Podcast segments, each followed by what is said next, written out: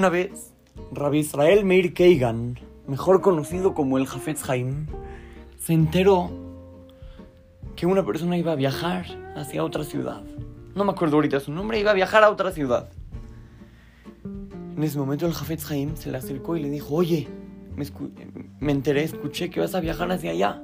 ¿Es verdad? Le dijo, sí, claro, Jajam, ¿quiere que le ayude allá? ¿Algo para usted? Ya que voy a ir para allá, le puedo ayudar en algo si necesita. El Jafetz Haim le dijo, sí, porfa. Hay ahí un Jajam muy grande que se llama Rabzeidel. Quiero que vayas con Rabzeidel y le pidas una verajá para mí. ¿Está bien? Dijo, sí, claro, Jajam, con mucho gusto. Y el Jafetz Haim le dijo, nada más una, co- una cosa más. Sí, ¿qué? ¿Qué más? Cuando llegues acá, quiero que vengas inmediatamente y me la digas, porque para mí sus verajot tienen mucha fuerza y quiero escuchar su veraja. Está bien, Jajam, con muchísimo gusto. Ya se despidieron y este señor viajó. Cuando llegó a la ciudad, empezó a preguntar por Rabzeidel. Ya le dijeron, mira esa casa de ahí, la blanca, techo naranja. ¿eh? Ya lo ubicó, fue hacia allá, tocó la puerta y pasa. Entró a la casa de Rabzeidel, el Shamash lo invitó. Y le dijo Rabzeidel, sí, ¿en qué te puedo ayudar? Dime. Le dijo, Jajam, ¿qué cree? El Jafetz Haim me pidió que si puede, por favor, usted, usted darle una veraja.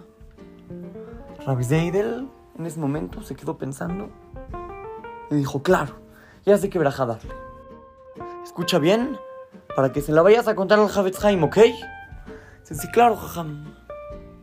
Y Rabbi Zeidel le dijo, dile al Jafetz Haim que ojalá tenga el zehut de caminar descalzo y cargar piedras. Este señor no lo podía creer. ¿Cómo? ¿Cómo? ¿Qué, qué, cu- ¿Cuál es la verajá que le quiere dar al Jafetz Haim? Sí, escuchaste bien. Que ojalá sea la voluntad de Hashem de que el Jafetz Haim pueda caminar descalzo y cargar piedras. Señor no lo podía creer. Estaba estupefacto. Estaba trauma. ¿Cómo, cómo le voy a decir eso al Jafetz Haim? No puede ser. Pero bueno, si esa fue la veraja, ni modo ya. Está bien, gracias, Jajam. Y se fue. Este señor no podía creer. Qué veraja tan rara, tan extraña le habían dado al Jajam. Pero bueno, así fue, ni modo. Terminó de hacer lo que tenía que hacer y regresó a la ciudad de Radin, en donde vivía el Jafetz Haim. Pero le daba mucha pena ir con él. ¿Cómo? Ir a contarle al Jafetz Haim la veraja que le dio Rabzeidel. Caminar descalzo y cargar piedras. No. Y trataba de evitar al Jafetz Haim. Si sabía que el Jafetz Haim iba a ir a un lugar, trataba de no ir. Y obviamente no pasaba por la calle donde estaba su casa. Nada, nada, nada. No quería toparse con el Jafetz Haim. Le daba mucha pena, mucha vergüenza. Un día este señor estaba en el Knis diciendo Tilim, estudiando Torah, no sé qué estaba haciendo. Y le dijeron, oye, te llama el Jafetz Haim. Uh, este señor empezó a temblar. ¿Cómo? ¿Le voy a tener que contar al Jajam? Bueno, está bien. Fue con el Jafetz Haim. Y el Jafetz Haim le dijo, oye, me enteré de que llegaste de viaje. ¿Por qué no me viniste a contar la verajá? Dijo, no, Jajam, la verdad no le vine a contar la verajá porque es una verajá demasiado rara. Es una verajá muy extraña y la verdad es que me da vergüenza decirle. El Jafetz Haim le dijo, no te preocupes, dímela, dime qué te dijo. Este señor dudó un momento y le dijo, la verajá de Rabzeidel fue que sea la voluntad de Hashem que usted camine descalzo y cargue piedras. En ese momento el Jafetz Haim se alegró muchísimo, muchísimo, muchísimo y dijo, amén. Y ojalá que se cumpla. Mira, yo con caminar descalzo ya me doy por bien servido. No es necesario cargar las piedras. Pero si las cargo, pues qué bueno.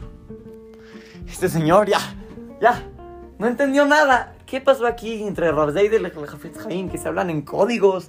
¿Qué está pasando? Y el Jafetz Haim le explicó, le dijo, mira, te voy a decir cuál fue la verajá de Rabzeidel. Rabzeidel sabe que yo soy Cohen y su veraja fue que camine descalzo. Quiere decir que como soy Cohen, que pueda tener el zehut de hacer la boda en el Betamikdash, porque los Kohanim hacían la boda descalzos. Entonces, Rabzeidel me dio verajá de que yo pueda caminar descalzo, que yo pueda tener el zehut de hacer la boda en el Betamikdash. Y además me dijo que cargue piedras. O sea, me quiso decir que yo sea el Kohen Gadol y que cargue en mi pecho el Hoshen, que tenía las doce piedras de los Shibteka, de Shibte Israel, que tenía las piedras preciosas. O sea, su verajá fue que tenga el Zehut de estar en el Bet haciendo los korbanot y además sea Kohen Gadol y cargue las piedras del Hoshen Mishpat. En ese momento, este señor entendió qué gran verajá le había dado Rabzei del al Haim. Niños, es muy difícil hablar del tema. Tenemos muchísimos, muchísimos, muchísimos años esperando el Betamigdash, esperando el Betamigdash, esperando el Betamigdash. Pero nunca hay que perder.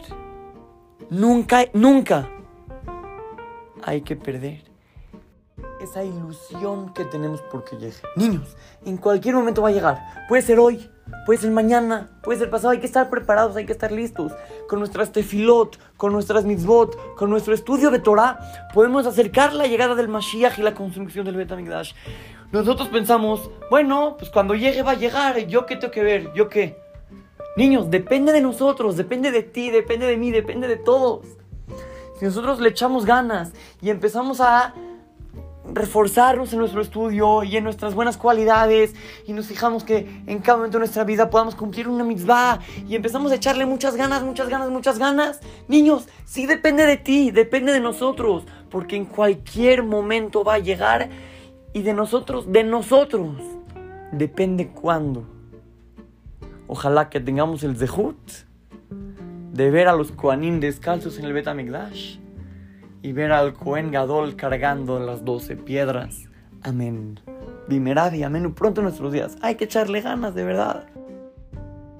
Este mase está dedicado para Yosef Alfie. Así es que lo saluda su querido amigo Shimon Romano para Try to Go Kids, Talmud Torah, Montes Sinaí.